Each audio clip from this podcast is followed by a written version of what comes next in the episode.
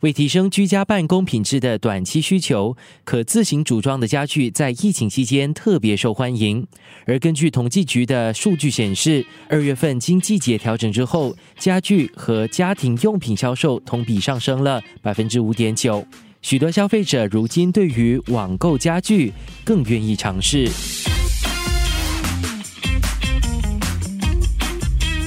生活加热点。今年是新加坡家具工业理事会第二次携手举办大热卖。会长温礼豪相信，开拓网络销售管道无疑是零售商当前最急迫的需求，而 EGSS 可以帮助家具商做到这一点。之前也有在以不同的方式去参与啦，可是比较有规模的是去年开始，然后今年是第二年。去年我们参与新加坡大热卖嘛，主要是主推体验。去年是有跟设计师还有商家一起合作，在各地点那边有推出一些新的产品啊。去年其实反应是不错的，因为我们去年是比较注重于新的材料、新的产品，可是今年真的几乎是重新刷新过之前的大热卖的模式。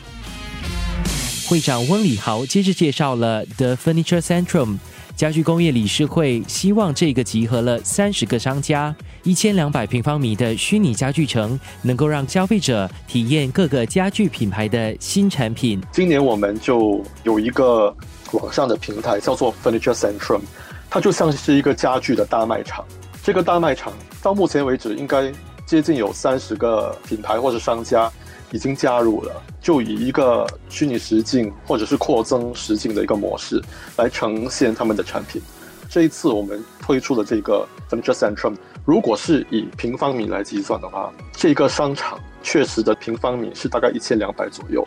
就一直一步一步的走进去，然后点击走向他喜欢的品牌，走进他喜欢的产品。生活加热点。如果你真的很喜欢这个品牌的话，你甚至可以点击进入它的实体店，扫描出来的一个虚拟实体店。通常我们在商店里面，空间比较狭隘，可能床你可以看到两到三个床，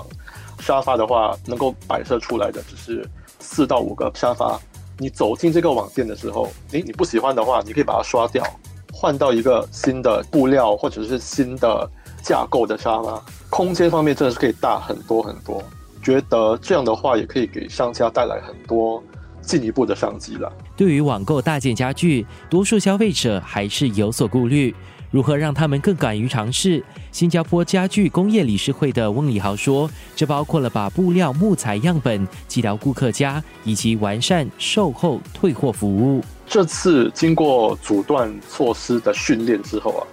其实有很多消费者呢，他们已经开始慢慢的接受说，我去买一个比较昂贵的东西，一个比较大件，家里要摆的一张床啦，或者是一个沙发、一个餐桌之类的。”它不一定需要到实体店去，那商家能够做的呢，就可能是把小型样本或者是布料样本直接送去客人的家中，他可能是设计已经选好了，尺寸已经敲定了，最后的步骤可能就是选择那个布料它的那个质地，或者是皮革的质地，或者是那个木皮的木种之类的，这样子的话。客人收到这些小型样品，他就能做出他的选择。生活加热点。现在，如果你是通过比较正统的一些官方的网络平台的话，售后服务绝对是没有问题的，而且可能会比你自己去商店那边去慢慢的去走去磨，东西坏了要自己拿去更换的话，现在可能有更多的商家和一些物流公司一起配合啊，所以其实是非常非常方便的。